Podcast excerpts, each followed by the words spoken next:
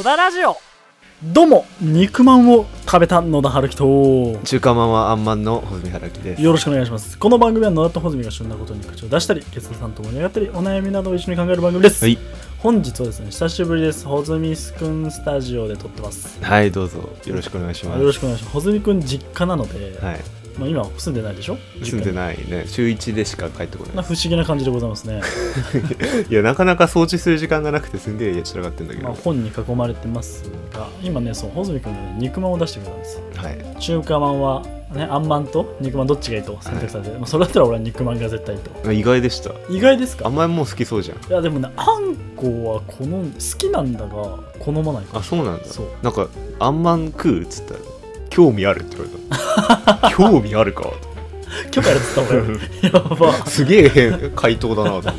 それはやばいな。あちょっとじゃああんの話後でできることあるよ。おえそうなんですよ。まあまあ久しぶりということで。先週すいません。僕寄ってましたね。ああ聞き直しました、も編集。ね編集してて、うん。まあ、ろれつ回ってないはい僕と飲むとああいう感じです。ああそうなんでも楽しそうでいいじゃないですか楽しかったよ。とてもとても楽しかったけど、結構飲んだんじゃないかな。ウォッカ3杯あそんな言ってたんだ。でなんかあモスコミュールモスコミ。ュールその割にはモよく喋ってたね。ねなんか逆に面白くなっちゃってました。さてはいどうですか？1週間。ホズミ君は。いやまあね僕は相変わらず仕事の話ばっかなんですけど、はい。この間日曜日になんか大学生がめっちゃ来たんですよ会社に、やったじゃん。うん、えやったの？女子大生でしょ？女子大生も来た。やったじゃん。やったの？かな いやなんか久々に若い人たちと喋ったんだけど。君も若いけどね。いやでもねなんかもうちょっとジェネレーションギャップ感じちゃったわ。どこに？いやなんかさあの、まあ、野田君もうちの会社来たことあるから分かると思うけどあうちの会社ってたくさん本に本があるんですよ、うん。でなんか本にまつわるグッズとかもいろいろ置いてあって、ん。例えば障子が本棚になってたりするの。へえ面白い、それを見て「キャーかわいい!」って言って写真撮ってましたかわいい。かわいいって言うんだこれ。ってなんかちょっと感覚バグりました。うちらでやばいとかさそういう類に可愛いが入ったわけだね何でも可愛いって言っちゃうから、でめちゃめちゃやっぱ写真撮んだねえあれじゃん。このの間話したピエンの話と似てるやんそんなああいやまあまあピまあまあまあまあ PNK のって感じではなかったけど、うん。彼女たちはもっとちゃんと真面目そうな子たちでしたけど。全部可愛いでまとめてしまうと、うん。はあジェネレーションギャップでいうとでもちょっとさ2000年代生まれってビビらん。ビビるわ。ビビるよ、ね、マジビビるわ。いやだから看護師やっててもさ、まあ、今20、まあ、1で看護師になれるんだよね、うん。まあ最短だとさ、うん。まあ、二十歳になれるっていう最短もあるけど、まあ、1年目大学出て1年目とかにしててさもうさ 2000年生まれとかなんよ、うん。22じゃん。うん。感じ。いやーマジでねどうしようって感じだよね。どうしようだよ。この間編集学校にも平成十何年生まれの人が入ってきて 十何年かと思って、平成十何年。うん、いやだってそうだね10歳、まあ、10歳いかないけど下だよね。高校生とかね今の。だよな、うん。ちょっとびっくりしましたね。そういうそれはなんかジェネレーションギャップとは別かもしれないけどなんかちょっと感慨深くなってしまうのといや俺らもなんかもうじおじさん化しつつあるのかなっていうなんか若いで言えなくなるよね。多分ね春秋はどうか分かんないけど俺は若いって言われることは多いんですよ、うん。比較的。だ,、まあ、だから舐められること多いんですけど。まあなんか若いで売れなくなってくる時ありますよねそうですね。いやそれめっちゃ思うわ。なんか僕も一応最年少でややらせていただいてたんですけど。なんでしょ？なんだっけ？江戸っ子じゃなくて。ん？お絵かき小僧だっけ？なんだっけ？デザイン小僧。デザイン構造構造だったんですけどもう最近もうねこの間新卒の子も今インターンしてるし、うん。今大学4年の子もインターンで入ってるからなんかもうちょっと先輩ずらしてなきゃいけなくてちょっと困ってるんですけど。先輩やってんの？ね先輩やってるんですそけうか今までしっかりとした年下の後輩ってあんまなかったのか。ど、まあ、会社だとなかったね。そうかそうかそうか。じゃあそうだね。うん。先輩ずらしなきゃあかんなジェネレーションギャップね。はい。君はどうでした今週は？俺今週結構忙しかったですね、まあ、ジェネレーションギャップにまず関連させるのであればあれですね。保育園の遠足会やってきました。あー、金曜日ね。なんか映像を見ました。あまあ可愛かったなっていうのとさ、まあ、やっぱり今今やっぱり「うっせぇわ」とか全然歌っちゃうっていうところでもジェネレーションギャップではないけど感じるじゃない。幼稚園でうっせぇわかかんの？うっせぇわ歌ってんのよ。マジ？そう。すごいね。やばいでしょ。あと新世界新時代か。アドのね、えー。まあアド続きだけどさそういうことそうなんだ。かすごいなーって思ったりとか。ポケモンのオープニングテーマとかじゃないんだじゃないのよ。はあ、まあ多分母親世代がうちらだとしたら、まうん。あ、聞くよね。そうか。流してるなって。やっぱそう思うと俺は何が思ったかというと母親とか両親の影響ってやっぱダイレクトに組んだなとう思って、ん。でなんかささうっせぇは歌っちゃなうっせぇっていう言葉が悪いからあの教育に良くないから保育園でやめろって一時期去年ぐらい流行ったんようね、んそれってでも親のせいだよね、うん。と思ったりしたんだよね、うっせぇは教育に良くないのか。言葉じゃね？うっせぇっていう。まあまあいい。まあ捉え方よこれは。そうね。まあでもちょっと面白いのがさ、はい。えー、と寒川保育園に行ったんですよ。はいはいはい。これ面白くてさ。何ですか？まあまあまああれですよ。もう高校も一緒の源春馬さんです。おおマジ？君の先輩じゃないですか。はい。マジ？ホズミ君の先輩。そうそうチューバ吹いてた。だよね、うんまあ俺は同い年でさ高校一緒なんだけどさがさ先生やってるわけ、に俺が演奏しに行くの、もうめちゃくちゃ春馬先生って言ってやった懐かしい。だったりとか友達の子供とかが普通にいるのよ。そうか。園児としてね。怖っ。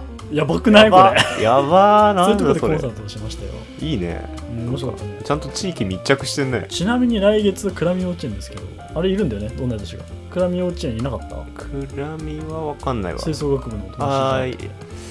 えっとね桜に前いたんだけど桜だったか。もうねなんかやめちゃったらしいです。し まあ、かもクラミとか桜とかね寒川とか全部地元の幼稚園の話なんですが、まあそういうことが思ったりとかまあその演奏会が終わってね俺そのまま熱海に行ったんですよ。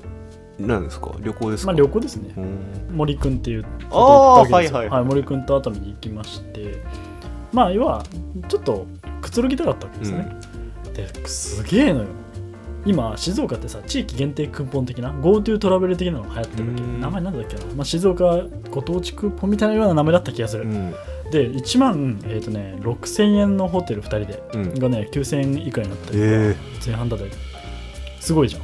それはどうやって、えーとね、そんなに割り引かれるかっていうと、ん。コロナの4回目のじゃない3回以上の接種券を持っていくか PCR の陰性証明を持っていくとそうなる。うん。すごいじゃんでかつ3000円の地域限定クーポンもらうんえる実質1500円でいいホテルに泊まれるみたいな、ああそうか。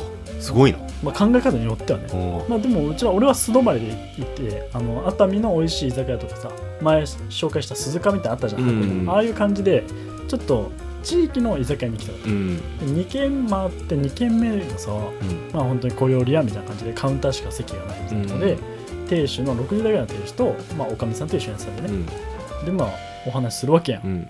したらさそのおかみさんとすごい仲良くなって話してて、うん。こっちがさあそういえば土砂災害あったじゃん熱海って、大丈夫でした？みたいな、うん。ってなったらその人の家が、うん。えー、と土砂災害その崖にいて土砂災害が、で目の前の家は流されたって、うん。土砂災害。でギリギリ何もなかったというかもう本当に10メートルぐらいの差らしいの。あらららそんな奇跡の方に出会えて、うん。もうそこから1時間ぐらい買ってしまいました、なんかもうやっぱり 1, 1年ぐらいはこの話をすると涙が出るとか、まあ、PTSD 的な症状が出たりとか、うん。まあ、今は何やっぱ流された方もいるしみたいな話とかしてて、なんかこういう出会いとかあの大切ですねみたいな、もう現地で語ってないと。いや本当に要はなんだろう起きると思ってなかったことが起きるっていうところの驚きはすごいありますようん。みたいな話をずっとしてたんですけどすごい出会いじゃない？なんか俺そういうの持ってるんよえだしかもさそれでなんか1時間その場で語れちゃうのすごいよね。そう。でこれもオチじゃないんだけどさ、うん。地域限定クーポンをその店で使ったわけです。よ いやもちろんうん。行政からね、うん。その分のお金はお店に降りてるんだが、だがしかしうん。2人で会計900円になっちゃった。なんか申し訳ねえみたいな。こんだけいてさみたいな、うん。いやお金降りてるの分かってるけど払うお金900円かみたいな、うん。普通に飲んで食ってうん。牛も食って。みたいな、っていうのがオチですね。ちゃんとまあまあまあまあちゃんとね払われるということではいよかったですけど。ってのが、まあ、この1週間ですかね。へおもろくない？えいいな。なんかさもうこのそれこそこの間ね箱根も行ってたけどさ、うなんかちょいちょい行ってるよね。ちょいちょい言ってますねちょいちょい。よく時間あるよね。でもあれよ。マジ合間に行ってるから。だってコンサート終わってそのまま行ったわけじゃん。いや体力があんだよな。でコンサート終わってそのまま行って、うん。俺翌日の夕方から俺リハーサルあったから、うん。別件のうん。演奏の、俺カホン持ってったんよ。だって 熱海に。やば。その直行したの。だからそう直行しましたそこは本当に俺すごいと思う。でまあその熱海中ももちろんいろんな仕事をするわけど、でマジ合間。マジ合間。あでもなんかそれはなんか自分で会社やってるからできるところかもしれんな、あ正社員じゃできない。うん、こういう動き方。ね有給とかそういう概念があるわけじゃない。ので全てが職場になるという。そうだよ。どこでもやることはある。っていう。カホクソ重かったけどな。邪魔くさ。っていう感じかな俺の1週間は、ねこのラジオが放映されてる時には僕は日誌の初日のツアーに行ってますと。えそうなんですか？今週の金曜日かな。なのでここは月曜日でしょ？放映されてるってことは俺はもう放映されてるから行ってるわけ。あなるほど、ね、ら今は俺この収録は今水曜日やってるんですけど、楽しみで仕方ない、あなるほどね、はい、21日行ってきます。日誌初日。ワクワクしてるんですはいワクワク初日ワクワク初日じゃない。はいやってます。なんかさそういうさ日々に希望を見出すのうまいよね、はい、で22日は僕は、えー、とあ21日に日誌の絵を見て感銘を受けて22日に僕は、えー、と自閉症とかそういう施設で僕の本番があります。演奏の。で、えー、と23日は僕の、あの俳優としてのセリフ合わせがあって月曜日を迎えます。すごい。楽しいでしょ？すごいね。楽しいんですよ。毎日ジェットコースターに乗ってるみたいなね。そうなんです。って感じでございますがまあ次行ってみますか、はい。次のコーナーです。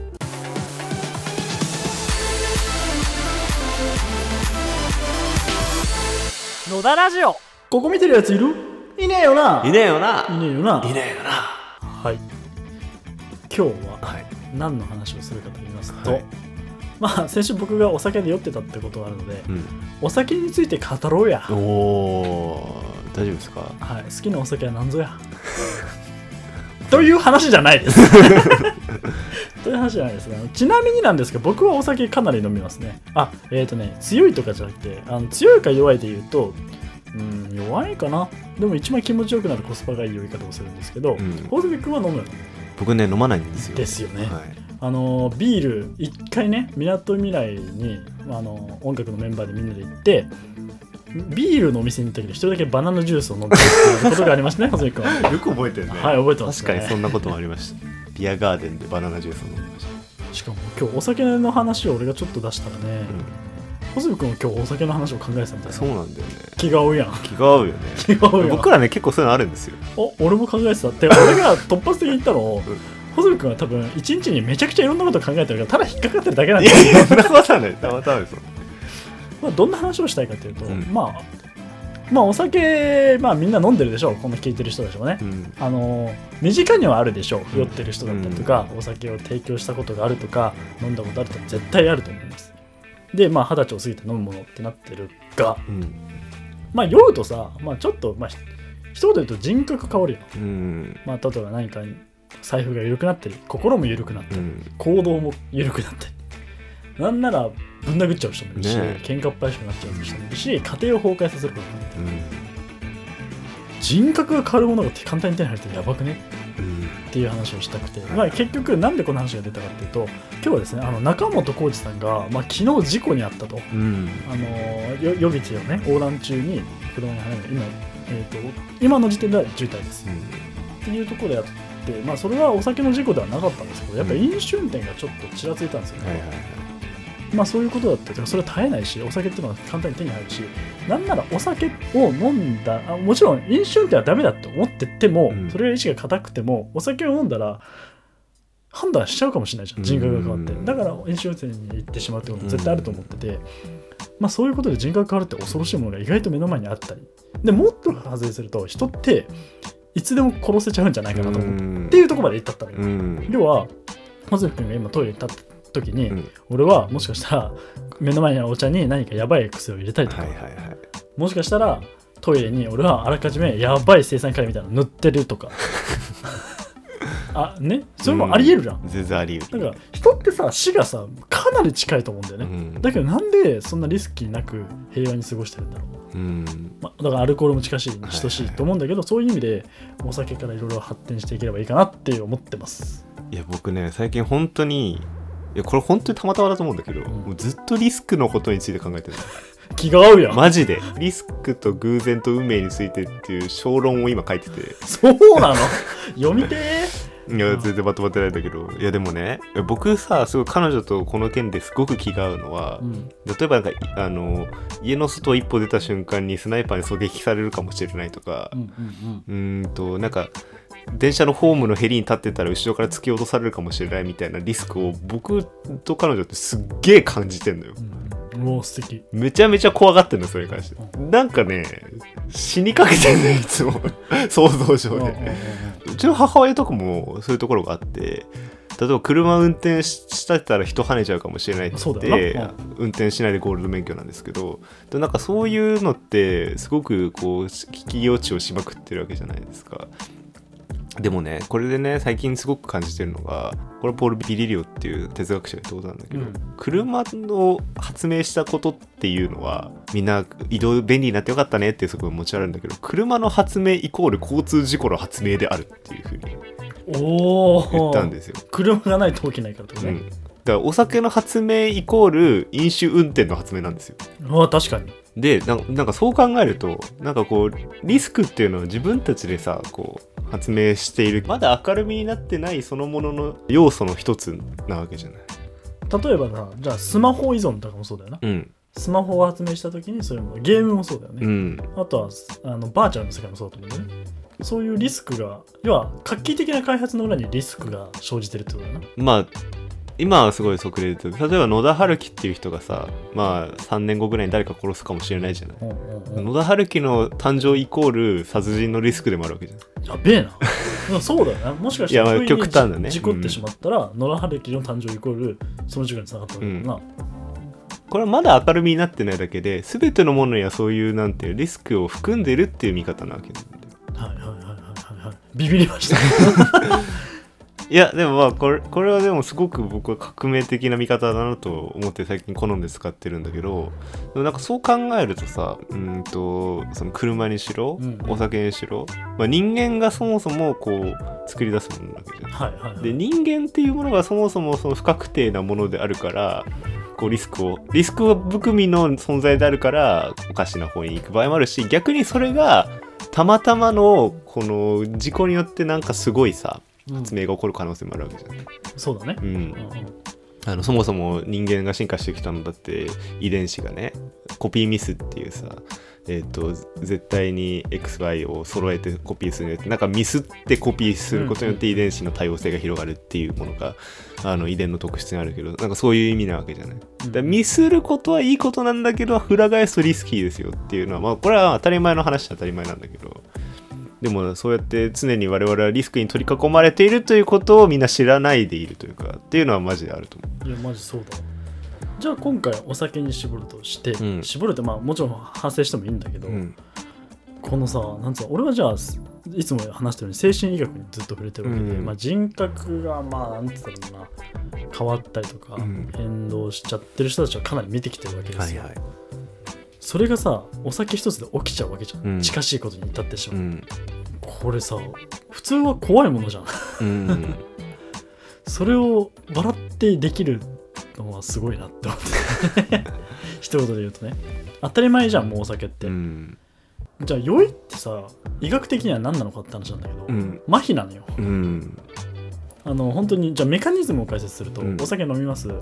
大体胃で20%が吸収される。うん。で小腸ってとこまでグッてたどり着いてそこで80%が吸収されるね、うん。で血管を通って肝臓に行くわけですよね、うん。で肝臓がアルコールを分解するんだけど、まあ、分解しないできないわけ。許容量があるから、うん。そこにどんどんお酒の量があのいっても肝臓のキャバがあるから、まあできなかったものがまた血中を回ってしまって脳に行くうん。で脳に行った時に麻痺が起こるのが酔いって状態なうの、ん。で麻痺なんよ でみんなその酩酊を楽しんでるわけでしょ。そうなのそれが楽しいって言ってたね、うん麻痺がうん。すげえよな でもなんか麻痺、それこそさ、麻痺したいんじゃない？のみんな、やっぱり。この現実が耐えられなくて。はい。シャットダウンしいやたいでしょ。まマジそうそうそうだと思うよ。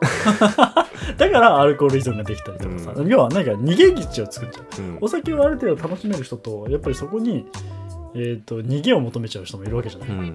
逃げを求めてるのが良くないよな、ううん。ん。現実が辛いってところだねきっとな、なんかドラえもんにさなんかちょっと道具の名前忘れちゃったけどペットボトルの蓋にをすげ替える道具があってうん。そのキャップをした飲み物は全部なんかお酒じゃないんだけどなんか気持ちがふわふわする飲み物に変わるっていう道具があるんですよ。ドラッグやん。それこそさっき言ったさ人を気持ちよくさせるみたいなやばいよなそうそう。そうまあでもそれでなんかのび太と静香ちゃんとドラえもんがなんかなんか酔っ払ってくるみたいな話なんだけど、はいはいはい。でもなんかその時にのび太が「いいよな大人はお酒を飲んで嫌なことあったら忘れられてさ子供は無理だもんな」みたいなこと言ってた忘れてえかなみたいな。そうね。嫌なことを忘れてか。いや僕はねずっとねそのお酒を飲むのは本当に逃げだと思ってるあの僕ねまあもうこの年だから言っちゃうけどずっとこうお酒飲めないっていう風に言ってたの別に飲めるんですよ。うん。あそうなんだ、うん。うん別に全然飲めるの。でも飲まない意図的に飲んでない。意図的に飲んでない、うん。でもそれをなんかいろいろ説明するのめんどくさいから飲めないんですって言ってるんだけどそういうこと、ん。まあ楽だもん確かに。だって飲飲まない飲みたくないんだもんその現実を忘れたくないんだもん僕は。なんかそういうことね別に現実逃避をしたくないと、うん、だしそのそれこそさ君がさっきから散々指摘してるようなさこうなんか自分を変なこの状態人間の状態にしたくないんだもん。はいはいはいはいはいはい、だってだらしないじゃん酔っ払ってる人って。かっこ悪いよ。まあ、ちなみに俺も酔っ払うんですけど いやもう散々今俺敵を、ま、あらゆる酒飲みを敵に回してる全然酔っ払うんですけどね。ね私は酔っ払ってる時間がないんですよ。うわーそれはねちょっとね思う時あるんですよね。お酒入るとさ あのえしょうもない話ですが、はい。お酒飲むと車運転できなくなるっていうのがあそうだ。うん、あの俺の中でうん。行動が狭まってしまうっていうのが一一つなんだよね、うん。でも現実逃避の話をすると、うん。俺現実大好きなんで、うん。現実逃避はしたくないんですよ。うんで俺のお酒で現実がプラスアルファになってるので俺のお酒の飲み方は。人っていうふうに思ってる、ね、思って飲んでる。まあでも多分春秋のフィルターを通してみると違うと思うんいやなんかねそれがなんかいやなんか外部の力に頼らないと自分の幸福度をこう加速できないのかっていうのが人間として劣ってるように見える、なるほどね。うん。えそれはまあようか。じゃああーそうか。ちょっと喧嘩しようぜ。いいぜ。俺はちょっと人に合わせてる節もあるよ、う。ん、本音を引き出すためにねみたいな。ああなるほどね。うん相手ずっと言ってるけど俺家じゃ飲まないよ、うん。で家家家じゃ飲まない。し全然ドリンクバーでも満足する。うん。けど人と飲む酒は好き、うん。合わせてるってのとあと、うん。お互い崩れるのは俺意外と楽しいでもそれをさなんかやっぱりいやこれ僕の友人の石塚ってやつも言ってたなんでお酒を飲まないとみんな真面目な話できねえんだよっていう。これさ結構やばいよマジで。みんな本音出さないじゃんお酒飲まない。それはそうだね、ううんん確かにそれはちょっと俺の中でもあるけれどもやっぱり本音を出してはいけないんじゃないかっていう今の社会的なものがあるから、うん。まずそこから取っ払うんじゃない？フェーズの違いじゃない？いきなり初対面の人から本音でいける？いける人のいけない人の方が多いと思うんだよね。いやいけない人の方が多いけどでもなんだろうな。でも相手が酒飲んでる状態で僕は一緒の同席したら僕はそのペースに合わせられる。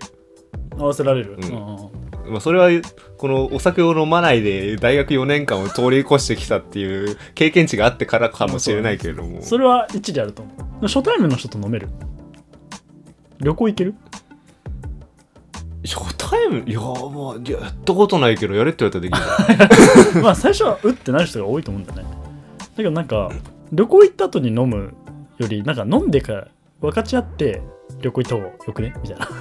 ああいやでもね。なんか要は段階の違いよ。多分信頼関係だったりとかをうん。構築する手段なんだよな、でもそれはあまりあれでしょ？理解できないでしょ？お酒に対してはいやそれがさなんかそのなんで科科学的な作用に頼ってやってんのがなんかダセーって感じなの。あ惰性が根底ね、うん。はいはいはい。なんかだって自分の力でできてないってことじゃん。なんか薬入れることによってなんかこうちなみに俺はできる。よじゃあいいじだけど相手ができない。ゃんいやもう相手もこうこうできるようになんか作ったりするああそこじゃあ俺そこじゃ足りてないかもしれないけど手っ取り早いよお酒の入ったら、うんいやまあそうかもしれないけどね、いやまあ僕もその偉そうなこと言ってるけど別に相手をこう手玉に取れるような人間ではないですから。あと現実逃避っぽくし俺現実逃避しようぜって仕事仲間飲みに行って誘ってやんのよ。うん。辛そうなやつ、うん。でもさ現実逃避って言って飲んでるのにさ仕事の話すんだよ大体、うん。現実直視やん。そうだから意外と現実直視するんだよそういう時。だから手段だ本当にうん。お酒っていう、いやまあね。うん。でもやっぱりさこう言わせてほしい。いいよ。もう全然話の内容変わってきちゃってるけど言わせてほしい。いやかつて千利休は 千利休ははい、小さなねもう大安っていう2畳ぐらいの部屋でですよ。うお茶会をやったんですよ。んうん、それが今のわび茶って言われてるものの原型ですよ。何かっていうと当時お茶っていうのはさめちゃめちゃこう濃かったの。うん。抹茶。うん。もう今よりすげえ濃かったの。うんで濃いお茶ってさ、まあ、君も知ってると思うけどカフェインがめちゃめちゃ入ってるわけ、はいはいはいはい。だからある意味でこれは脳内物質を加速させるものなわけよ。はいはいはいはい。で、まあ、それがアルコールかカフェインかの違いなんだけどそれをみんなで回し飲みするっていう文化だったの。うん。これはね酔っ払わないけど酔うっていう感覚ですよ。それは許すの？それはなんかかっこいいと思ああ なるほどね。うでも、はい。いやなんだろうね。いや結局多分お酒についてるイメージの問題だと思うんだけどなんか散々あの外のものに頼るなんてもうバカじゃねえかとか言っといて 結局僕はお酒っていう存在が嫌いなだけだと思うんだけど、はいはいはいはいはい。あれで人が死ぬじゃないですか。まあ死ぬね。あの死ぬってあれでしょ？社会的にとかって話？マジな話？両方、あと現実的な人も死ぬって話、うん、あだって人を殺すことにもなるし、飲みすぎて死ぬしね。うちのじいちゃん両方とも酒で死んでますからね。あそうか、でかつまあ社会的にもそれこそなんか裸になっちゃって死んだりするわけで、まあ確かに酒とタバコとギャンブルですからね、うん。社会的に提供者は死んじゃうの。いやこれはねない方がいいよ。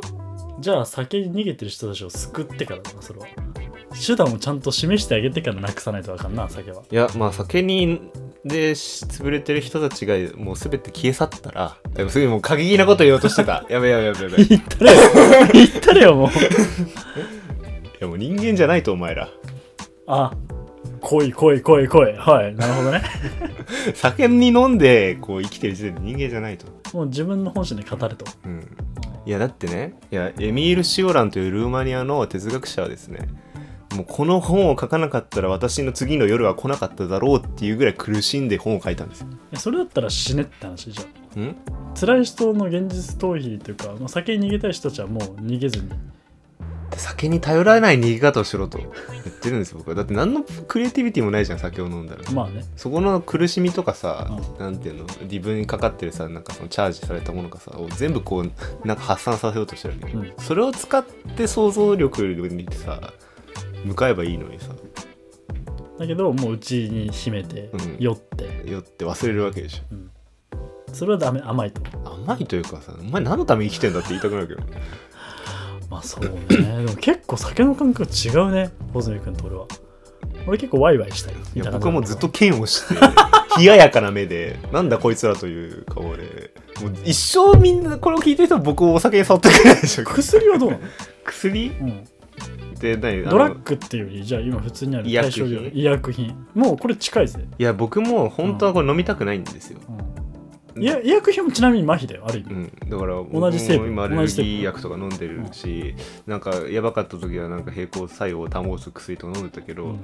だってあれってめちゃめちゃ体悪くなるもん。じゃあそれは一種の逃げではなくいやだから本当は飲みたくないんだけど なんか医者に飲めって言われるしなんか周りもなんか飲んだ方がいいって言うからなんか僕もそこで反抗するほどの元気もないから。だからそういう人がお酒飲み多いんだって。そうなの？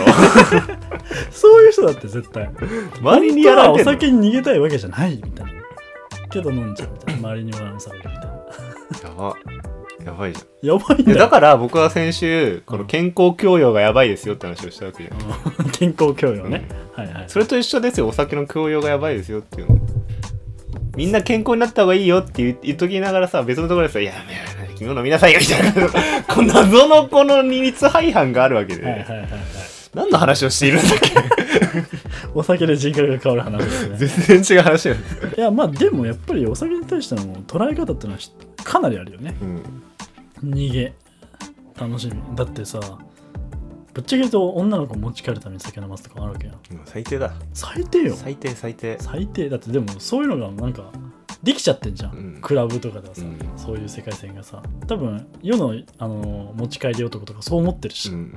お酒で現実逃避じゃなくてお酒である意味ビジネスをしてるよね、うん。うん、ふわふわさせてね。そうそうそうそうそう。やべえな、いやいいんですよ。お酒が好きな人は飲めば。うん、い去年去年じゃない、えー、とかなり俺たちが学生の時にある有名大学とある女子大が飲んでスピリタスを混ぜて潰すあ事件がありましたね。あありましたありました、はいはいはい。まあこれは一番今日の最初に戻るんですけど、うん。いつどう死ぬか分かんないみたいな。うん。あるけどそうやって混ぜられちゃうわけですよ。うん。瀕死になったら。まあ自分を自分で守るって話につながってくるんですけどそういうのが起きてるわけですよちなみにあれ友達いたんですけどね。マジ？サークルにね。はい。そいつあのーサークルしてたって言ってた気がするな。はい。まあまあ結構ぶっ飛んでますよね。いやでもねこれってただのお酒だけの問題じゃなくてさ例えば今核燃料って簡単に手に入るじゃん。うんうん。とかそれこそさっきも生産カリとか言ってたけどさなんかそういう危ない薬品とか危ない技術って結構簡単に手に入っちゃうわけよ。うんうん。でそれをさなんかまあ、多分人類を滅ぼそうってそうなると結構簡単になって悪いやつに悪いものが渡ってしまえば簡単に地球って崩壊すると思うんだよね。うんそうだよな、うん、だって今まあねどこの国とは言いませんけどちょっと頭のおかしい人がなんか核の威力を背景に彫刻を脅かしている。あれやばいよね。じゃないですか。やばいよね。ちょっとビビったよ記事見て。完全にやってることマフィアやん。みたいな感じじゃん本当にあれでも本当に万が一彼がうっかりスピリタスをこぼすかのように核のボタンを押してしまったら世界は終わるんですよ。そうですね。で結構危機的状況じゃない？はい。これってまあさっき最初の話に戻るけどさ人間が何かを作り出したもののコントロールが全くできていない。お酒なんてもう作られたの何千年も前だのに今みんなそれのお酒に飲まれてる、ね飲まれてるわけでだからなんて言うんだろうな。なんかねやること多すぎんじゃないかなと思うんだよね。俺らが？うん。あその一つの技術さ使いこなせないのにどんどんどんどん次のものを使うからなんかそのリスクだけがどんどんどんどん積み重なっていっている。ーリスク大国ですね。もうリスク地球、リスクしかない。うん。リスクしかない。うん本当に。だってドラッグだってそうじゃん。だって今まであのあれを街中歩けばさカービィのグミみたいなのもらってそれが実はそうだったと思うんですよね、ん。後ろ舐めると甘いよみたいなものだったとか、う。ん。そんなんやっちゃうじゃんぶっちゃけ。うん。わかんないと。そういうのもあるじゃん。うん。であとコンビニに羅列してるものとかに簡単に注入できると思うんだよね、うん。そう。できるし異だったりとか物混入とかさ。そうなのよ。いや結構危ねえよな。でもなんかそれでのが言うのがあるたびにさこのもっと締め付けを強化しようとかさ、えー、ともっとこの安全性を保つもののチェック項目を増やそうみたいなペーパーワークが増えまくるわけじゃん。でそれによってこう人間の自由度もまた減るわけでだから最初にも言ったけどリスクがあるっていうのはある意味で何かこう全く新しい世界とか全く新しい発明のチャンスではある面白い別の面白さのチャンスであるんだけれどもなんかそれをすらもこう積むようなムーブをされてしまうと、全てはシンプルだ。が一番いいんだ。うん、ん これシミケンが言ってたんですけど。そうですか、まあシミケンはまあ AV 男優ですね。うん。全ての本質はごちゃごちゃなくて一つシンプルな筋を一本通すのが一番いいと。それと一緒だなと。いろんなリスクを生まれるわけじゃなくてなんか本当にシンプルに。あごめんまとまんないわ。まあでもね僕らはねリスクが常にこう有事は平時に埋め込まれているということをもう一度、まあ、コロナでねもう認識したとは思うんだけれども、うん。なんかこれをもう一回取り戻す必要があるんじゃないかなというふうに思っていて例えばさ、うん、と今沖縄これはこの間佐藤勝さんが言ってたことなんだけど今沖縄って結構中国がちょっかい出してるじゃないですか。はいはいはい。でで結構あの下手するとウクライナ的状況になりかねない場合もあって、うんうんというのもウクライナの土地とロシアの土地って言語が微妙に違うわけじゃん。だけどあのあなたはウクライナ人ですかロシア人ですかっていうアイデンティティをまあなんとなくグレーゾーンで保ってきたのを急にこの、えー戦争が始まっちゃったからどっちかを選ばなきゃいけないっていうことになってきたの。で今沖縄と日本って普通にまあ全然日本の一部ですって感じだけどそれは僕らが本島にいるからで、うん。沖縄の人たちはいや俺ら沖縄の人だからっていうアイデンティティの強い場合も結構あるわけ。そうね。で沖縄語とか琉球語と日本語ってかなり似てるけど違うもので,、で琉球語を喋ってる人たちをじゃああなた今から日本人としてちゃんと日本で生きて、うん、とアイデンティティで生きてくださいって言ってももうそれは無理無理ですよ。はっきり言って。でそれを何かの分断の作用があってじゃあどっちかを選ばなきゃいけないって言ったら、いや俺ら沖縄人なんでっていう人結構いると思う。うんうん。だからなんかこの今沖縄の新聞とか見るとその論調が、えーウクライナ頑張れとかいやロシア最低だとか言うんじゃなくてとにかくすぐに停戦しろっていう論調なのそれは明日は若見の可能性があると若干思ってるからだと思う。うんそうかん。怖いからだな本当に、うん。